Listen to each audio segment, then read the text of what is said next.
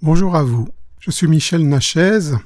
Bienvenue dans mon podcast aux limites de l'anthropologie. Je continue la lecture de mon livre Les esprits et les hommes, l'ethnologue et le monde invisible. Je vais aujourd'hui vous parler d'une ethnographie des entités de l'invisible et d'anthropologie expérimentale. C'est la dernière partie du livre.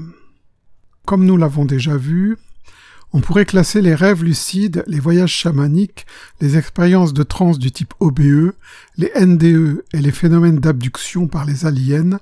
Dans cette catégorie se classent aussi les raptes par les démons et le petit peuple, elfes, gnomes, lutins, farfadets, trolls.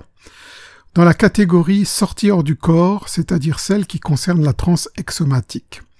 Il me semble en effet que nous ayons là un corpus particulier qui débouche sur une classification des énoques plus cohérente. De même, comme nous l'avons vu, il semble que les états non ordinaires de conscience aient cette particularité de placer le sujet qui les vit dans une situation où il pense être en dehors de son corps et, tout en étant tout à fait conscient du lieu où il se trouve son corps physique, il sait qu'il vit une expérience singulière. Ce vécu particulier a induit, selon les cultures, les croyances religieuses et les milieux sociaux, toute une série de descriptions d'un univers invisible, nommé respectivement l'au-delà, l'autre monde, le mundus imaginalis, le plan astral, et bien d'autres dénominations encore. Il n'a apparemment échappé à aucun de ces voyageurs de l'au-delà qu'il existait une corrélation très forte entre état de conscience et plan du monde invisible. Seule une partie de nos scientifiques contemporains décrivent ces lieux de l'invisible comme des hallucinations ou des réalités virtuelles psychiques. Nous sommes une civilisation de la matérialité, de la science dure, de la technologie appliquée, et notre vision du monde exclut qu'un état de conscience puisse nous ouvrir l'accès à une autre dimension. Non pas que l'existence d'autres dimensions soit mise en doute, au contraire, la physique quantique de pointe les tient pour possibles dans leur théorie univers parallèle, univers gemellaire, univers d'antimatière, théorie des trous de verre, théorie des cordes par exemple. Mais il est clair, et c'est là la principale critique scientifique, que l'existence de ces ailleurs est impossible à prouver avec nos connaissances et appareillages scientifiques actuels. Et comme on ne peut localiser ni mettre en évidence ces lieux de l'invisible, l'explication la plus économique en est celle d'une création mentale de type hallucinatoire, métachorique, et bien d'autres façons de les dénommer. Il semble a priori évident que ces perceptions de mondes invisibles ne sont valables qu'en tant qu'expérience personnelle. En effet, les nombreuses descriptions divergentes montrent la subjectivité de ces informations, de ces descriptions, le fait que nos systèmes de croyances influencent fortement ce que l'on y perçoit montre qu'il est extrêmement difficile de tirer des conclusions définitives en un tel domaine. Cependant, malgré ces différences apparentes, il existe malgré tout un certain nombre de constantes dans les modèles proposés par les expérienceurs, et celles-ci devraient nous stimuler à approfondir la question. Et c'est là que le rôle de l'ethnologie de terrain démontre sa valeur, car qui donc peut mieux que quiconque obtenir des témoignages de première main, si ce ne sont les ethnologues en prise directe avec les ethnies pratiquant encore aujourd'hui un chamanisme actif. La connaissance de ces femmes et de ces hommes chamans est en effet primordiale non seulement pour les membres de leur communauté, mais aussi, par extension, pour nous, occidentaux, dans le domaine de la biotechnologie, pour ne citer qu'un seul domaine. On a beau affirmer que les conceptions du monde des peuples traditionnels sont issues d'hallucinations, il n'en est pas moins vrai que les compagnies pharmaceutiques s'arrachent leurs connaissances en botanique, financent des missions de spécialistes pour acquérir leur savoir, ces mêmes connaissances révélées par les esprits lors des rituels chamaniques. Pour en revenir au système de croyance, si ceux-ci sont déterminés dans le monde ordinaire matériel physique par ce que l'on nomme le consensus minimum de réalité, qui nous permet à tous, habitants de notre planète Terre, de communiquer sur des bases à peu près communes, il n'en est pas de même dans ces univers visités en état d'énoque. Là, nous n'avons aucun consensus minimum de réalité, chaque explorateur est voué à utiliser ses propres référents représentationnels, colorés par ses croyances personnelles et ses conditionnements socioculturels. Que se cache-t-il derrière ces systèmes de croyances? N'y aurait-il pas là un point de départ pour l'exploration de nouvelles perspectives qui pourraient nous donner une toute autre image de la psyché humaine? C'est à ce stade qu'il me semble que l'anthropologie expérimentale doit jouer un rôle dans cette exploration des Énoques. En effet, à part quelques chercheurs isolés travaillant avec un nombre restreint de sujets, ou directement sur eux-mêmes, avec l'aide de quelques amis ou de fonds propres, et rarement dans des programmes officiels de recherche, ou sur le terrain avec les chamans, comme Jérémy Narby, Terence McKenna ou Michael Arner par exemple, il n'existe aucun programme de recherche universitaire ambitieux. La seule description d'un état de conscience ne suffit pas. L'expérience est nécessaire pour délimiter le champ de la recherche. Et en ce sens, une véritable anthropologie expérimentale devrait être développée afin de parfaire notre connaissance des Énoques, non seulement en étudiant les récits des chamans, non seulement en collectant des observations et savoir-faire de rituels, non seulement en ce que certains ethnologues soient entraînés à l'expérimentation d'Enoch, sur le terrain en situation réelle avec des chamans et médecines et en laboratoire selon des protocoles à établir et basés sur les connaissances acquises chez les peuples traditionnels. Mais aussi en mettant en place de véritables programmes de recherche englobant l'utilisation de techniques chamaniques et de techniques d'induction modernes d'Enoch, caissons d'isolation sensorielle, Gansfeld, électrostimulation, Emisync et autres stimulations sonores, stimulation optoacoustique, stimulation électromagnétique, substances psychotropes dont principalement le peyote, les psilocybes et la DMT. Ces dernières, pour l'heure, sont l'œuvre de pionniers et méritent absolument une plus grande attention et un approfondissement plus conséquent. Ces techniques représentent un potentiel énorme d'exploration du psychisme humain, en ce sens qu'elles facilitent l'induction d'états non ordinaires de conscience. Ce ne peut être qu'un plus dans la mesure où l'utilisation des plantes psychoactives est interdite par la loi dans la majorité des pays occidentaux pour des raisons uniquement politiques. Je tiens à souligner ici le frein que représente cet interdit pour l'ethnologie et l'anthropologie, dans la mesure où nous ne pouvons pas, dans ces conditions, explorer ce domaine de manière tout à fait libre. Le nombre des communautés de type chamanique qui utilisent les substances psychoactives étant très élevé, cet état de fait est hautement regrettable pour la recherche. En ce qui concerne l'étude de la transe, lorsqu'on lit la littérature psycho-ethno-anthropologique sur le sujet, on est souvent consterné par la difficulté qu'ont les différents auteurs à émettre un avis convergent et à définir précisément l'objet d'étude, malgré d'excellents travaux déjà entrepris depuis ces dernières décennies. Dans cette optique, il me semble qu'un modèle adéquat, pas nécessairement issu du corpus ethnologique, comme celui de John Lilly par exemple, mais ce n'est pas le seul, peut être utilisé comme point de départ pour ordonner, préciser les concepts clés et surtout définir les états de transe Enoch avec plus de précision. En ce sens, l'interdisciplinarité est une nécessité, ethnologue, psychologue, neurophysiologiste, ethnobotaniste, historien des religions, et même chaman et spécialiste des énoques de tous horizons, et d'autres encore devraient communiquer sans cloisonnement. D'autres modèles devraient être pris en considération également. Ainsi, pour ne citer qu'un exemple, le concept de double en tant qu'hypothèse de travail semble être une base prometteuse, ainsi que l'explique Pierre Herny. J'ouvre les guillemets. Car si cette notion de double n'occupe qu'une faible place dans la pensée officielle occidentale, elle s'impose par la bande, par la pensée ésotériste, par la psychologie, et se révèle éclairante dès que l'on s'interroge sur des phénomènes restés jusque-là sans explication convaincante. Ceux-ci ont été marginalisés, niés d'un côté, assimilés au miraculeux de l'autre, alors que dans des civilisations reposant sur des cosmologies et des anthropologies différentes, ils ont pu prendre ouvertement la place naturelle qui leur revient. Une question reste ouverte.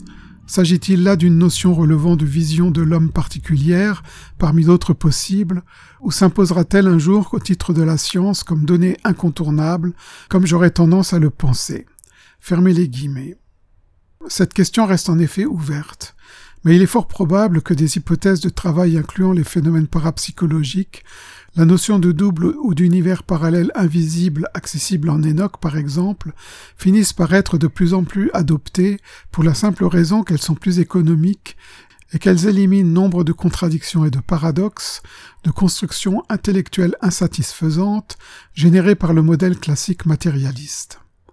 Aujourd'hui, nous n'avons pas encore élaboré les concepts et les modèles pour traiter de ces questions, mais quoi qu'il en soit, les recherches déjà entreprises et les résultats déjà obtenus, ainsi que les pistes théoriques, conceptuelles et expérimentales qui se profilent dans notre horizon immédiat, mettent en cause notre image mécaniste du monde. Il me semble qu'un corps d'ethnologue spécialement formé au voyage mental et au dédoublement devrait être créé. Leur rôle serait de cartographier le monde invisible, de déterminer l'existence d'esprit ou tout autre type d'entité susceptible d'y évoluer et d'en faire l'ethnographie. Ce type d'enquête nécessitera des personnes entraînées à l'observation dans un environnement totalement inconnu, où le psychisme même des scientifiques ne pourra aucunement fonctionner en mode analytique. Il sera donc nécessaire, pour eux de subir un entraînement psychique similaire à celui de yogi ou de chaman afin de développer une capacité d'observation spéciale qui permettra de ramener des informations pertinentes afin d'analyse a posteriori. Voyager en groupe sera nécessaire, comme des plongeurs en eau profonde ou des astronautes, afin de corroborer les observations et prévenir toute forme d'automanipulation. Ces scientifiques, que j'appellerai ethnonautes, devront avoir un mental d'acier, devront savoir contrôler leurs émotions, devront être prêts à affronter des entités surnaturelles avec des capacités de manipulation mentale puissantes, devront résister et élaborer des stratégies d'évitement pour maintenir leur autonomie et leur indépendance dans un continuum étranger et inconnu. Il y a des difficultés méthodologiques à cela. Une enquête suppose l'existence d'un terrain. En ethnologie traditionnelle, le terrain est un espace physique occupé par un ethnos, un groupe humain, une population. J'ouvre les guillemets. Le terrain, dans les études ethnologiques d'anthropologie, désigne le lieu de la collecte des données ethnographiques, l'espace d'étude au contact des populations observées. La méthode privilégiée en ethnologie étant l'observation participante, le chercheur se déplace généralement sur le terrain de son objet d'étude. Il s'agit souvent d'une tribu, d'une petite société, d'un groupe humain.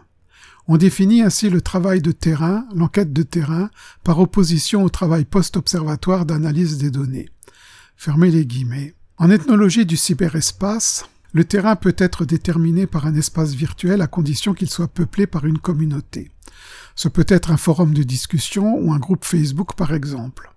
Ceci dit, la notion de terrain virtuel prend toute son ampleur dans les jeux vidéo massivement multijoueurs, ainsi que dans les mondes virtuels en monde persistant en trois dimensions comme Second Life. Dans ces deux catégories, l'ethnologue peut enquêter dans l'espace virtuel lui-même en utilisant un avatar. La méthode de l'observation participante est ainsi identique à celle pratiquée sur un terrain réel, à quelques exceptions près, dû aux spécificités du dispositif technologique utilisé dans les interactions entre les avatars. Qu'en est-il lorsque l'on veut enquêter sur les esprits? Quid de la notion de terrain dans ce cas de figure? Ce terrain est qualifié de monde des esprits qui est, a priori, un univers d'un autre ordre obéissant à d'autres lois physiques. On dit aussi de lui qu'il est le monde invisible ou l'au-delà. C'est donc un lieu qui est en dehors du monde physique. Les mondes virtuels le sont aussi, mais ils sont facilement accessibles grâce à un ordinateur et à un accès Internet. C'est un réseau informatique dont l'existence repose sur une quantité de serveurs qui sont des machines physiques existant dans notre monde matériel. Il n'en est rien du monde invisible. Pour nous, humains, il est uniquement accessible par la transe, c'est-à-dire la pratique d'état modifié de conscience qui permet de percevoir un autre espace-lieu dont on ne peut dire exactement encore aujourd'hui s'il est réel ou non. Pour les peuples autochtones, cet espace-lieu est réel et il est le lieu où résident les esprits. Considérant un espace-lieu de ce type, la méthode de l'observation participante voudrait que l'on puisse s'y rendre pour rencontrer, observer, étudier l'ethnos qui y réside. Ceci suppose que l'ethnologue entre dans un état de conscience modifié. Ceci n'est pas un obstacle. Il est facile d'induire un état de transe. Il y a cependant deux problèmes à cela. Le premier est que l'état de transe altère la faculté d'analyse et de réflexion, ce qui réduit fortement la faculté de maintenir un état d'esprit d'observation scientifique. Le second est que l'état de conscience modifié crée un espace de réalité virtuelle psychique qui est fortement influencé par les croyances du sujet.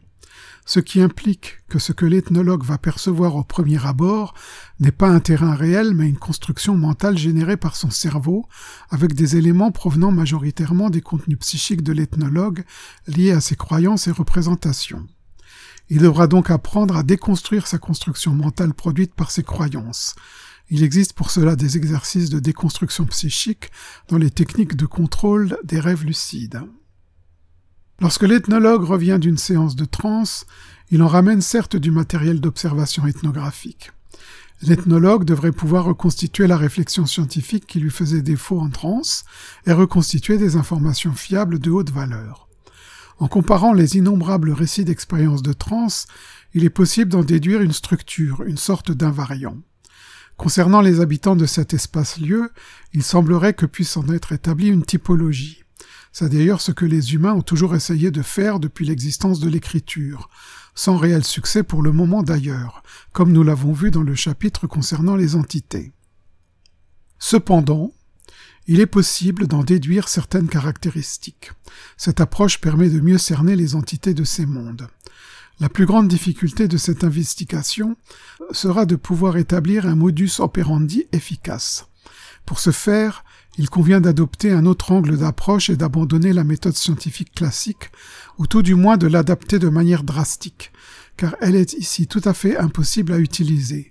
Nous pouvons commencer à y réfléchir en se référant aux travaux de Rick Strassman avec la DMT. Pour une exoanthropologie. Un autre point important à signaler ici est que l'ethnos en question n'est pas humain. En effet, toute notre méthodologie des sciences humaines et sociales repose sur l'étude de l'humain. Dans cette recherche, l'ethnos est différent, il est non animal, non humain. Or, comment aborder un ethnos d'entité surnaturelle alors même que cet ethnos se dissimule derrière un paravent que nous ne pouvons même pas déceler dans l'état actuel de nos connaissances? La communauté scientifique a bien entendu élaboré quelques réflexions sur l'hypothétique rencontre avec des extraterrestres biologiques. Nous savons déjà quelles difficultés nous avons à étudier une autre culture humaine, alors même que nous partageons le même environnement, notre planète, et la même biologie. Que penser de la rencontre avec une civilisation exogène basée sur une autre biologie et sur des modèles psychosociaux totalement étrangers? Nous savons que ce sera extrêmement difficile, ne serait-ce déjà qu'au niveau de la communication verbale et non verbale, si tant est qu'elle existe sous une forme similaire à la nôtre. Cette exo-anthropologie ou exopsychologie sera certainement, dans le cas d'un contact, d'une extrême complexité. Mais dans le cas qui nous concerne, les choses se présentent d'une toute autre manière. En effet, les entités ne sont pas matérielles, elles semblent de plus résider dans un autre espace-temps qui n'est pour l'instant accessible que par un état de conscience modifié. Bien que nous ayons eu de nombreux contacts avec elles, les entités restent énigmatiques. Depuis des temps reculés, de nombreuses descriptions en ont été données, mais elles se contredisent toutes. De plus, la parole des entités est sujette à caution, elles mentent sans arrêt et sont très persuasives. Elles ont pour caractéristique de pratiquer mensonge et camouflage, leur psychique et manipulation mentale, lecture et manipulation des mémoires des victimes, prise de contrôle de l'esprit des sujets, intrusion frauduleuse et trompeuse dans notre univers matériel. Pourrons-nous un jour arriver à contourner ces obstacles? Je pense que oui. Il nous faudra pour cela user de stratagèmes et de méthodes de protection psychique spécifiques, en plus de méthodes d'enquête et d'observation novatrices. C'est un énorme chantier, totalement nouveau et inédit qui demandera aux scientifiques l'élaboration de nouvelles méthodes de travail et d'adaptation à un milieu quasi inconnu. Il me semble que le corpus connu à l'heure actuelle dans les registres des états de conscience modifiés et du chamanisme est à mettre de côté et qu'il faille partir sur la base d'une exploration d'un universum incognita. Ceci est la fin de la partie sur l'ethnographie des entités de l'invisible et d'une exoanthropologie appliquée au monde invisible. Je suis arrivé à la fin de mon livre. Je vous présente maintenant la conclusion générale. Nous avons commencé cette réflexion par l'étude des différents types de trans, ce qui nous a permis de comprendre comment l'esprit humain traitait les différents types de perceptions extrasensorielles, de la vision jusqu'au dédoublement et au voyage dans les univers non physiques. Nous avons ensuite exploré les différents types de géographie de l'invisible qui permettent aux voyageurs en esprit de se repérer dans les univers non physiques. Nous avons aussi vu que les états de conscience et les lieux de l'univers non physique sont corrélés. Cela pose des questions délicates sur la réalité de ces lieux. Sont-ils réels ou imaginaires? Sont-ils le produit du mental ou existent-ils vraiment? Le témoignage d'hyperréalité de ces lieux montre que les voyageurs du mental pensent qu'ils existent réellement dans une sorte d'univers adjacent au monde matériel qui nous est familier. Mais là se pose alors la question du siège de notre conscience. A-t-elle son siège dans le cerveau ou est-elle indépendante du corps physique? Ces lieux de l'univers non physique sont semble-t-il habités par des entités immatérielles. On les a appelés des dieux, des démons, des esprits, des morts ou des ancêtres. Quoi qu'il en soit, elles semblent avoir des caractéristiques et des facultés troublantes, dont la plus inquiétante est celle qu'elles, dont la plus, inquiétante est qu'elles peuvent lire dans les mémoires des humains. Elles influencent les hommes, il semble bien qu'elles sont à l'origine des sectes et des religions. Elles exercent apparemment un contrôle sur lequel nous n'avons aucune prise. Nous avons ensuite exploré la notion de champ informationnel pour essayer de comprendre l'origine des messages informationnels que nous recevons d'un locus inconnu qui semble provenir d'une source externe à nos cerveaux. Nous avons vu que la théorie de l'inconscient collectif pouvait répondre à cette énigme grâce à l'existence en son sein de processus autonomes et intelligents que Carl Gustav Jung a appelés les archétypes.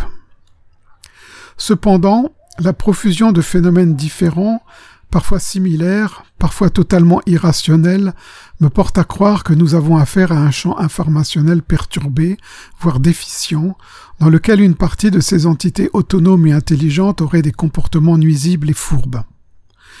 Ces dernières décennies, depuis que nous sommes entrés dans une ère hyper-technologique, de nouvelles formes de manifestations se sont révélées.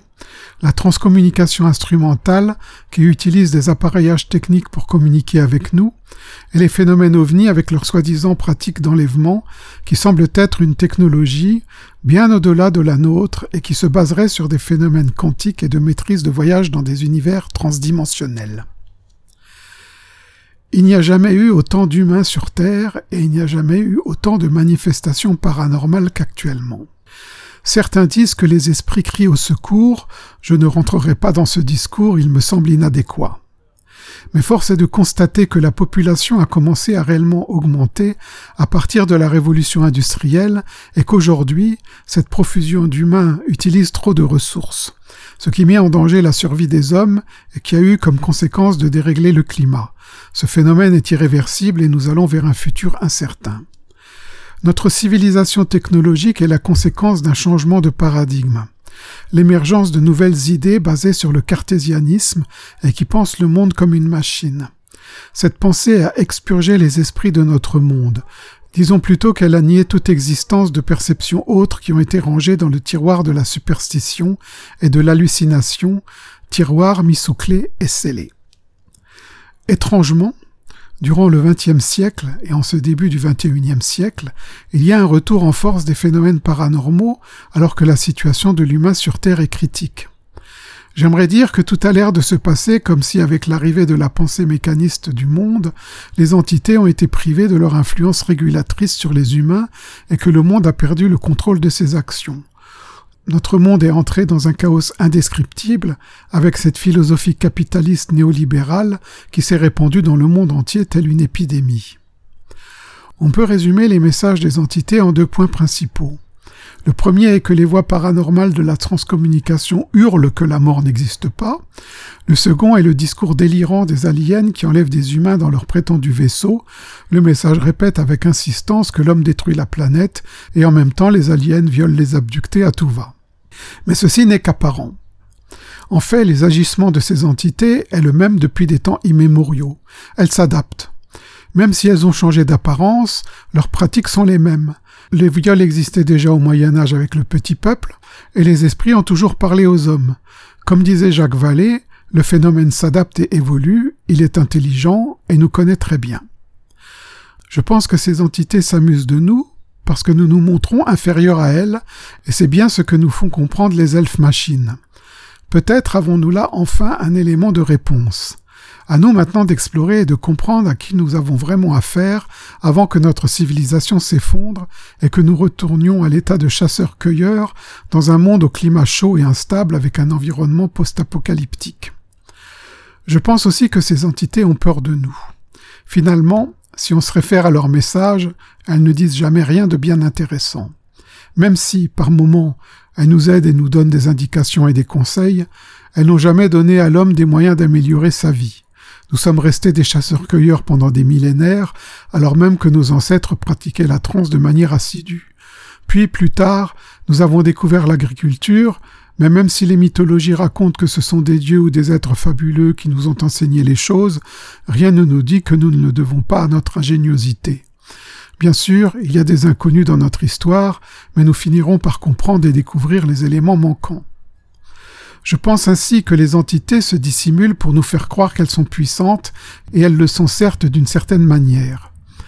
Mais c'est juste parce qu'elles nous terrorisent avec des scénarios ridicules. Le jour où nous trouverons une faille, où nous pourrons développer nos véritables capacités psychiques, je pense que nous trouverons un nouvel équilibre et au lieu de servir de jouet, nous pourrons établir une relation de coopération équitable. Je suis maintenant arrivé à la fin du livre. J'espère qu'il vous ouvrira des perspectives et qu'il vous permettra de découvrir de nouvelles choses. Merci de votre attention.